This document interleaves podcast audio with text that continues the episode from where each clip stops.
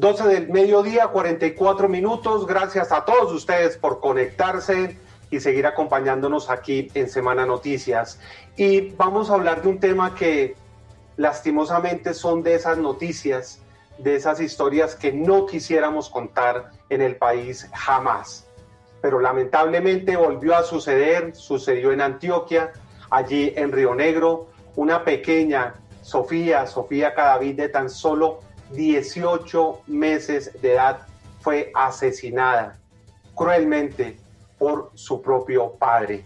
Pues el país está estremecido con esta historia que, como les decimos, ojalá nunca tuviéramos que contarla. Pues eh, saludamos al coronel Jorge Miguel Cabra, él es el comandante de la policía de allí en Antioquia. Coronel, buenas tardes y gracias por estar aquí en semana ustedes muy amables, un cordial saludo, muy buenas tardes a todos los amigos que están conectados en este canal virtual. Coronel, pues ya se sabe que, este hombre, Diego Cadavid, el padre de la menor, terminó confesando. ¿Qué saben ustedes? ¿Qué fue lo que ocurrió? ¿Qué ha podido hablar este, este hombre de, de esto tan trágico que sucedió allí en Antioquia? Bueno, indicarles inicialmente que nosotros somos informados como institución cerca de las nueve de la noche del día de ayer de eh, que la niña se encontraba desaparecida y que su progenitor no tampoco eh, daba razón del paradero de la niña, así como tampoco era posible ubicarla.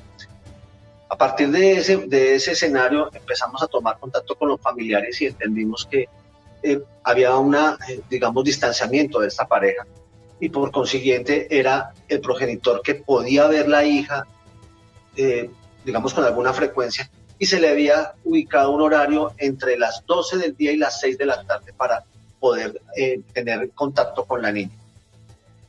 Por eso, siendo las 6, 7 de la noche y no encontrar respuesta por parte del progenitor, pues es cuando eh, la familia entra en, en, desesperación, ubica las autoridades y empezamos la búsqueda.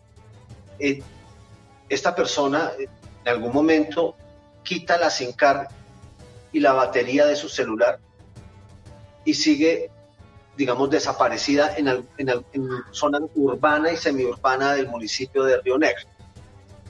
Ya es encontrado esta persona hacia la medianoche por parte de la Policía Nacional.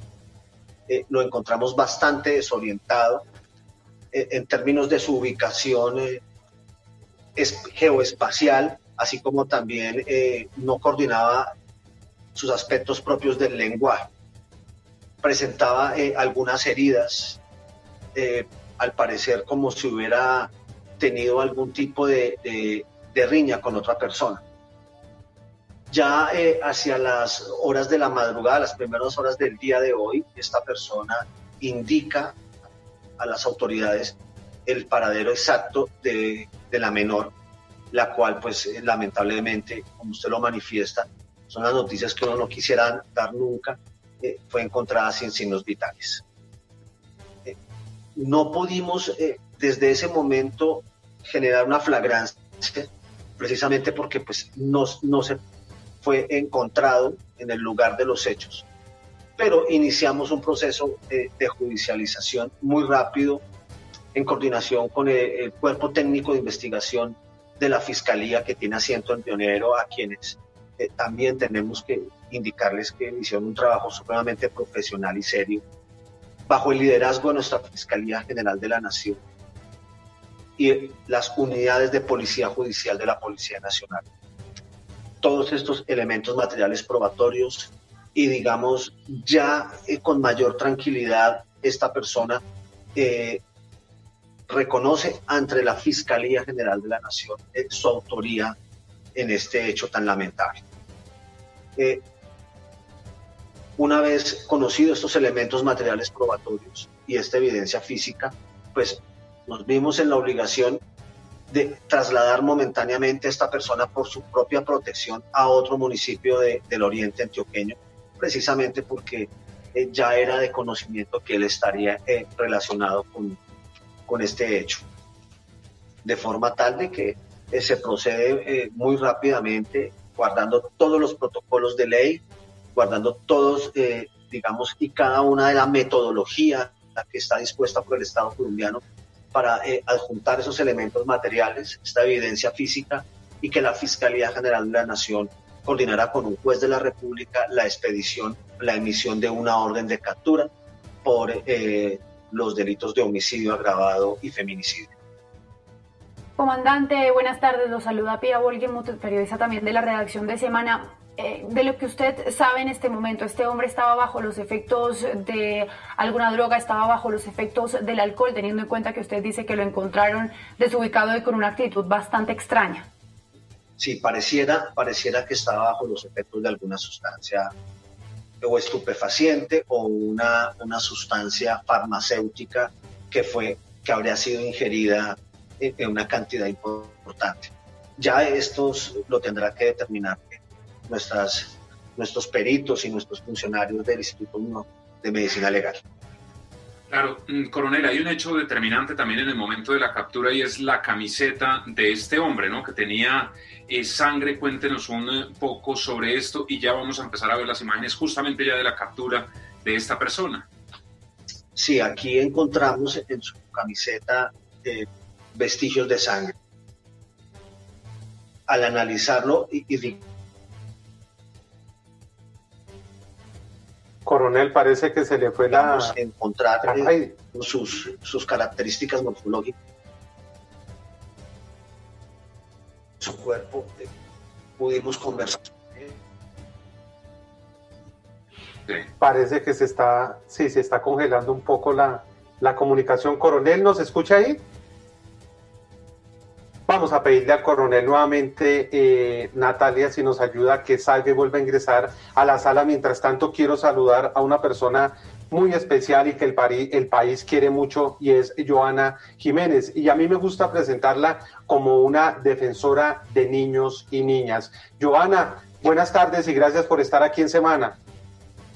Jairo, gracias por la invitación. Eh, un saludo muy especial a toda la mesa de trabajo, a todos los de semana y al coronel.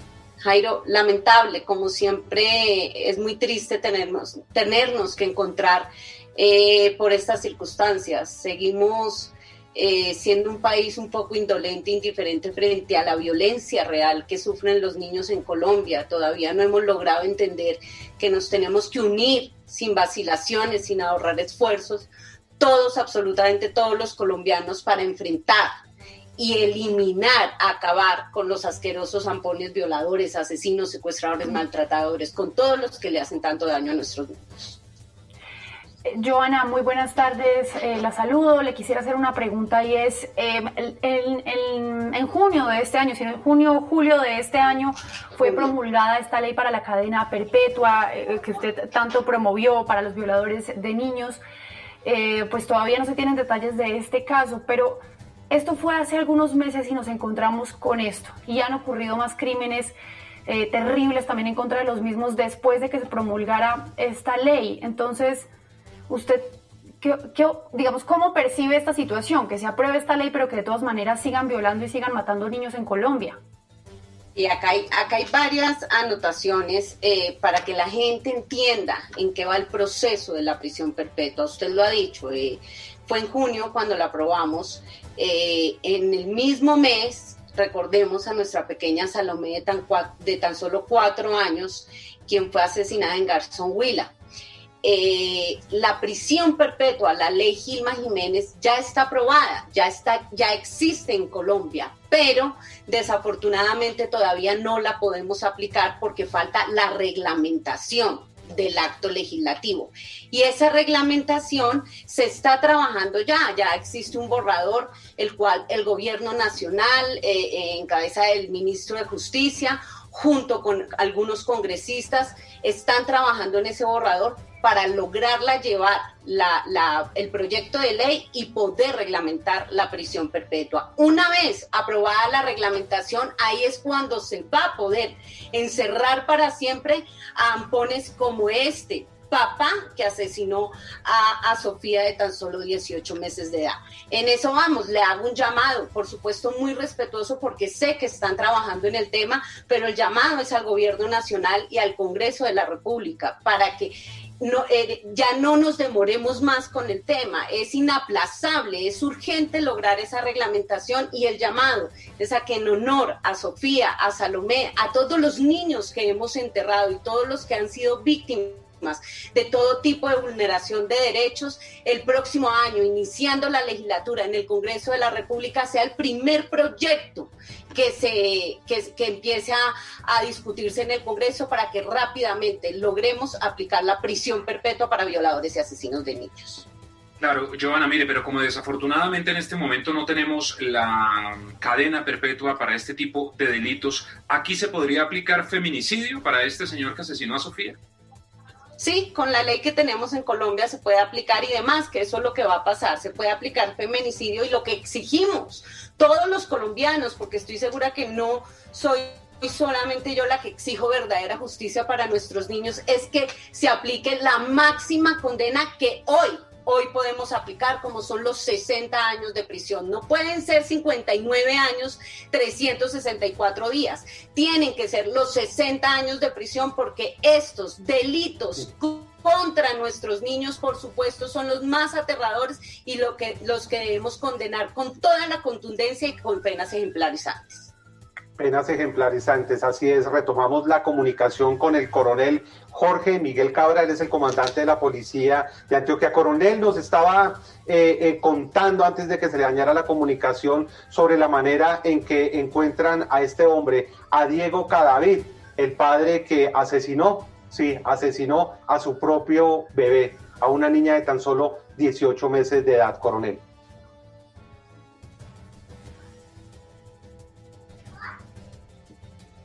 Eh, el micrófono, coronel, por favor, ayúdenos ahí, que lo tiene apagado. Ahí. Ahí, coronel, ¿nos escucha? Es que se le apaga, se le apaga el micrófono. Ahí no lo estamos escuchando. A ver, coronel, ayúdenos con el micrófono. Háblenos ahí, por favor. No, tiene, sigue, sigue teniendo problemas. Eh, Joana, eh, lastimosamente, ¿por qué en el Congreso de la República, como usted lo está diciendo, a veces estas leyes que tanto necesita el país tan rápido se demoran tanto, se demoran en agilizar en, estos anuncios? Eh, Jairo, definitivamente eh, mi mamá Gilma Jiménez decía una frase muy dolorosa pero real, los niños eh, conmueven un montón pero no convocan, es coyuntural, cada vez que salimos con estos casos que no son aislados. Esto pasa eh, todos los días en Colombia, en todos los rincones. Lo que pasa es que por alguna extraña razón eh, y no precisamente por lo que causan los niños, algunos de los casos nos, nos indignan más y se convierten mediáticos y, logramos que todo el país se entere. Eh, las coyunturas no dan y no dan el tiempo suficiente para lograr avanzar y dar esos pasos gigantescos que tenemos que dar. El camino del legado de Gilma Jiménez tiene que vivir por siempre. Ese camino es inmenso y tenemos que cruzarlo absolutamente todo para lograr cambiar la historia de dolor que siguen viviendo los niños en Colombia. Algo muy importante que tiene la aprobación, lo que logramos, lo que el gobierno nacional se la jugó con la prisión perpetua es que eh, eh, tienen que lograr una eh, construir una política pública integral de protección precisamente para cambiar esta historia. Yo soy de las que me parece adecuado para quienes promueven y, y, también quisiera promover que se cree, por ejemplo, el Ministerio de la Niñez. El Ministerio de la Niñez es muy importante, no de la familia, porque si creamos un ministerio de la familia, sigue siendo muy importante la familia y no sus niños. Y lo importante aquí son los niños. Si los niños están bien, por ende la familia va a estar bien. Un ministerio para los niños. Bueno, vamos a intentarlo nuevamente. Coronel, ¿nos escucha ahí? Coronel, ¿nos ayuda con la cámara, por favor? Muchas gracias y muy amables por su tiempo. Muy gentiles. Coronel, ¿nos escucha ahí? Coronel. No, está, está. Coronel Cabra.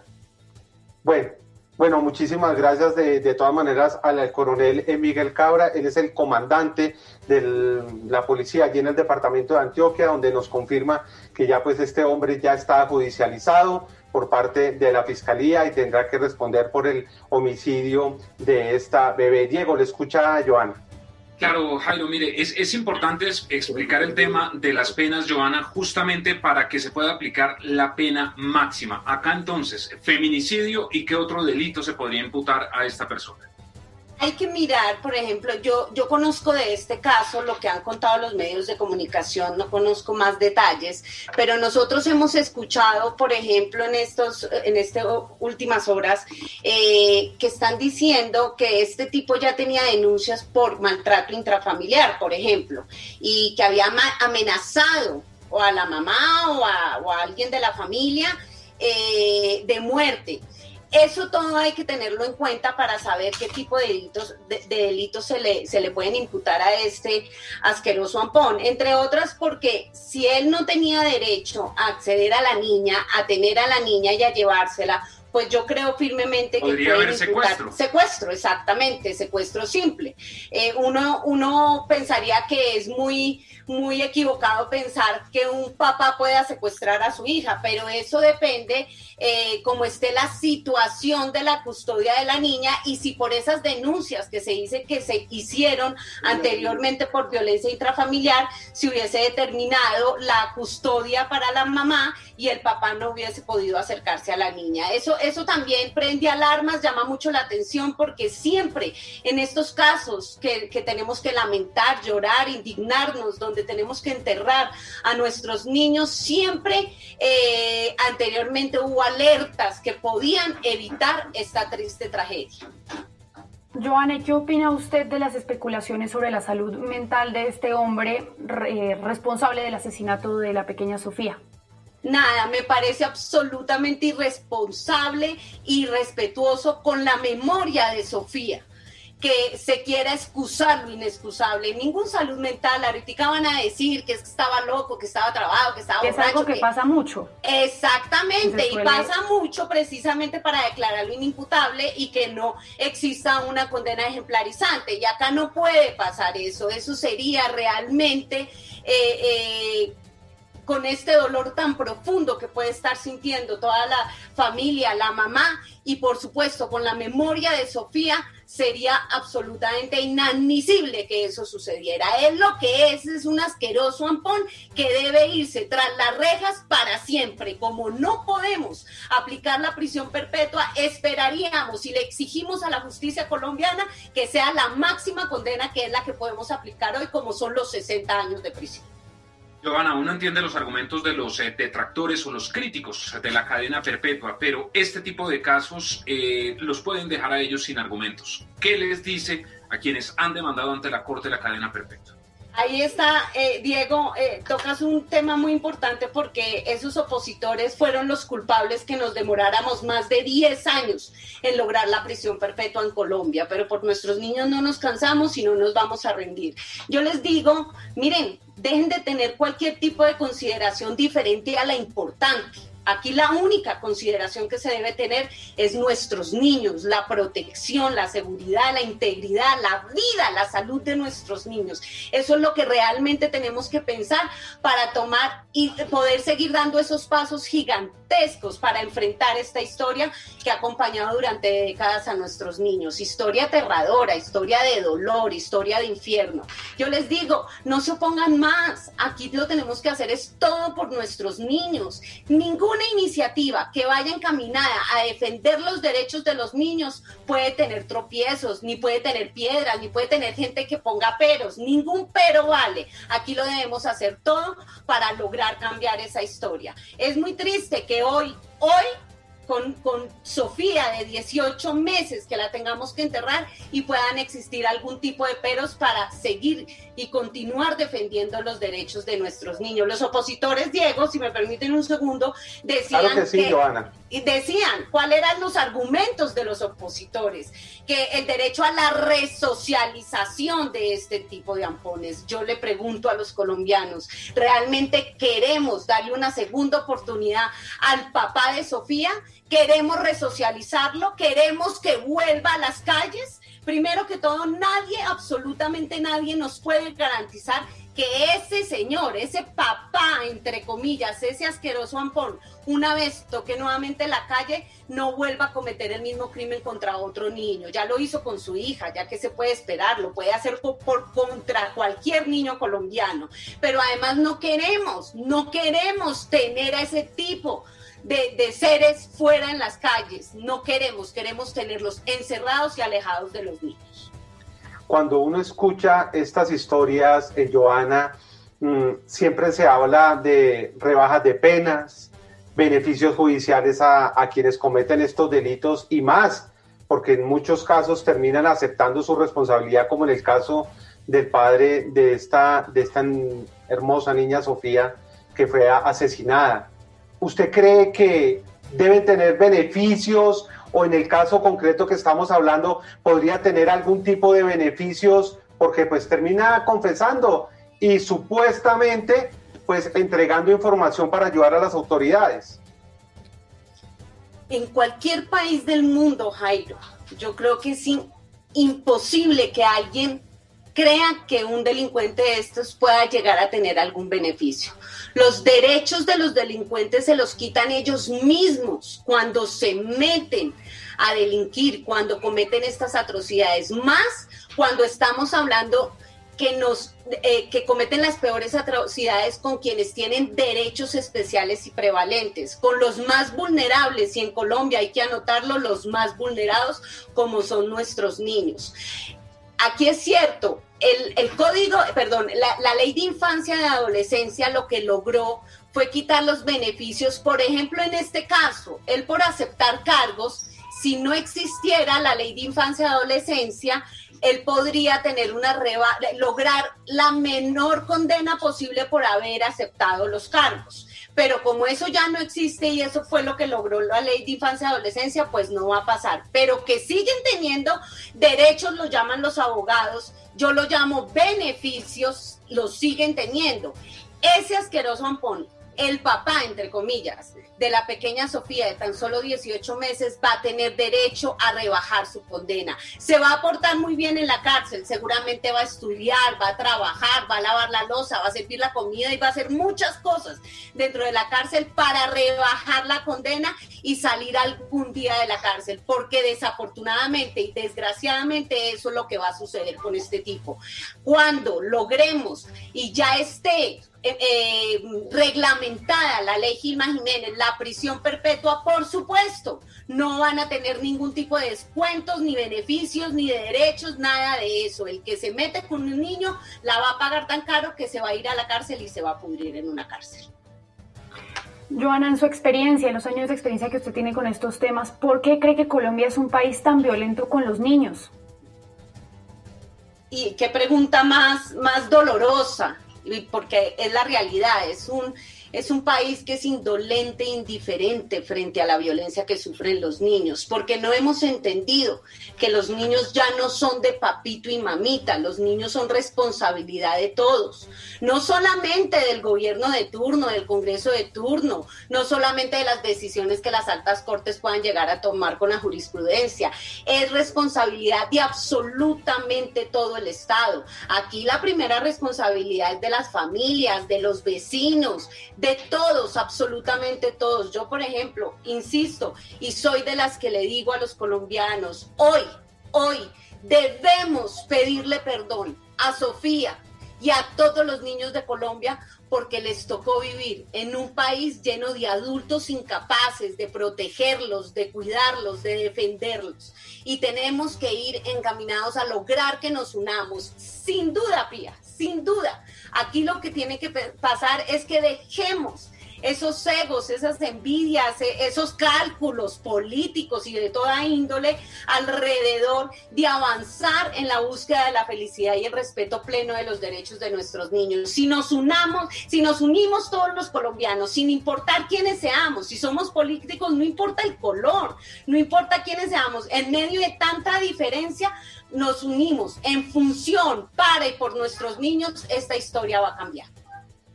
Y sobre todo, Giovanna, porque usted recordará que esto es un tema del que se viene hablando en el país hace muchos años. Recordará usted el caso de Luis Santiago Pelayo, bueno, todo lo que ha pasado con este asesino Garavito, lo que pasó con eh, la niña Zamboní, con eh, Rafael Uribe Noguera, y siempre estamos hablando de los mismos temas, de Giovanna, pero realmente es poco eh, o son pocos los que están trabajando por los niños de Colombia. Así es, Diego, así es. Yo creo que hay, muchos defensores de los niños, yo conozco bastantes que, que hacen muchos esfuerzos, que quieren cambiar esta historia, pero también le hago llamado a esos defensores para que nos unamos, porque vuelvo y repito, nosotros estamos separados, estamos cada uno con sus iniciativas y si nos conviene la iniciativa, entonces la apoyamos o no. Y si, y si lo hace un político del color que no nos gusta, entonces mejor no nos metamos. Vuelvo y repito, aquí lo único que debe importar son los más importantes, nuestros niños. La única consideración que debemos tener es cambiar esa historia de dolores, es lograr la meta, el sueño que tuvo mi mamá Gilma Jiménez por lograr algún día que en Colombia no vuelvan a violar, ni a asesinar, ni a secuestrar, ni a torturar a un solo niño. Eh, la felicidad y el respeto pleno por los derechos de los niños es una garantía que debemos lograr todos los colombianos para que el 100% de nuestros niños colombianos y los que viven en Colombia no vuelvan a sufrir ningún tipo de atrocidades. Joana, y también muy triste y lamentable que en medio de todas estas historias de, de, crímenes, de abusos contra, los, contra las niñas y contra los niños del país, casi siempre vemos que son personas muy cercanas del núcleo familiar, ¿no? Así es, Jairo, esa tal vez es la dificultad más grande que tenemos para lograr eliminar la violencia que sufren los niños. Si fueran Garavitos o Rafael Uribe Noguera en Potreros, este tema ya lo hubiésemos superado. La dificultad es que más del 85% de la violencia que sufren los niños en Colombia la sufren en sus propios hogares, dentro de sus casas, a manos de las personas que se supone que los quieren, los protegen, los cuidan, a manos de, en este caso de Sofía, de su propio papá, a manos de tíos, de mamás también. Hay mamás asesinas, hay mamás violadoras. Acá lo que tenemos que entender no es que si es mamá, papá, los violadores, asesinos, secuestradores y maltratadores de niños se disfrazan de mil maneras, de mil maneras. El verdugo solamente es un ampón violador de niños que tenemos que atacar y combatir, pero se disfrazan de todo, papá, mamá, tío, abuelo, profesor, cura, paraco, guerrillo, de todo, de todo se disfrazan. Y los niños realmente los hemos abandonado en Colombia porque no hemos querido entender que tenemos que hacerlo todo, absolutamente todo por nuestros niños para, repito, y no me voy a cansar de repetirlo, cambiar esta historia. Joana, nadie niega lo que usted dice, que nadie quiere que asesinen niños y violen más niños en nuestro país. Sin embargo, eh, en el debate que se daba hace algunos meses sobre la cadena perpetua a violadores, lo que se decía es que la ciencia no ha demostrado que la cadena perpetua disminuya la incidencia del delito. ¿Usted qué opina al respecto? Se dice mucho que es un, más bien un proyecto de ley o más bien una ley eh, sobre de populismo punitivo. Bueno, Pía, eh, sí yo, yo creo que nosotros sí somos mejores colombianos y este país es mejor con sus niños eh, de unos años para acá. El solo hecho de visibilizar la violencia que sufren los niños, ese paso que dio mi mamá Gilma Jiménez, ya es un paso gigantesco, ya, ya es algo diferente, porque es que anteriormente lo que pasaba era que ni siquiera nos enterábamos, porque como pasa dentro de las casas y el tema es el problema, eh, eso es un problema del papá o la mamá, eso no es problema mío, yo no me meto en lo que no me corresponde, ya visibilizar es muy importante, ese paso ya lo dimos. La prisión perpetua, sin poderla aplicar hoy, ha servido tanto, tanto en Colombia que hoy ya todos los colombianos nos indignamos, que hoy, a pesar de que no sepamos todos los casos, la cantidad de casos que son absolutamente alarmantes, no, no, no conozcamos esos casos en su totalidad, eh, no podamos indignarnos cuando pasan como este, nos indignamos, exigimos justicia, exigimos a la institucionalidad que haga algo. Hoy hoy día, ¿por qué no es populismo punitivo la prisión perpetua? Porque el acto legislativo no solamente, no solamente va a lograr separar para siempre a los violadores y asesinos de niños eh, que no estén cerca de nuestros niños, sino que también obliga al gobierno nacional a construir una política pública integral de protección que les debemos hace mucho tiempo a nuestros niños y que debemos construirla y debemos lograrla en Colombia. Porque si bien es cierto, la prisión perpetua no soluciona el problema. Nosotros siempre lo dijimos. Gilma Jiménez siempre lo dijo. Nosotros lo dijimos, pero sí es el primer paso. Por eso insistimos que la prisión perpetua es el principio del fin de la violencia que sufren los niños en Colombia, porque abrió ese camino para entender que la violencia que sufren los niños en Colombia es una realidad que tenemos que mirar, que escuchar, que palpar, que reconocer, que aceptar, que enfrentar y eliminar. Joana, mire, eh, mucha gente está interactuando en la transmisión que tenemos en este momento y concretamente, ¿qué elementos va a tener esa ley estatutaria que reglamentaría la cadena perpetua en Colombia? Lo más importante de la prisión perpetua, sin duda, o lo principal, todo es importante, lo principal es que quien se meta con un niño, quien viole a un niño, quien asesina a un niño, se va a ir para siempre a una cárcel. Es decir, lo vamos a poder encerrar para siempre y nunca va a poder volver a cometer el mismo delito que cometió con otro niño colombiano. Y eso, esa parte ya es ganancia, porque lo único que nos puede garantizar que un amplón o violador de niños no vuelva a violar o asesinar es separándolo de los niños para siempre. Y eso es encerrándolo para siempre. Esa es una de las líneas que tiene la prisión perpetua. Bueno, Joana, como siempre, muchas gracias. Y pues lástima que tengamos que estar hablando de estas noticias, pero gracias por todo lo que usted está haciendo por nuestros niños, por nuestras niñas. Y como siempre le decimos, eh, su mamá debe estar muy orgullosa siempre por todo lo que usted está haciendo. Un abrazo y gracias y siempre bienvenida cada semana, Joana. No, Jairo, a ustedes, a ustedes. Gracias a ustedes por hacer parte de la defensa de los derechos de los niños, Jairo, Diego, Pía, a, Vicky, que siempre se la han jugado por la defensa de los derechos de los niños porque sabemos que es una casa que les, les duele lo que le pasa a los niños en Colombia. Gracias, Joana, y a todos ustedes, gracias por acompañarnos. Esto es Semana Noticias. Feliz resto de tarde.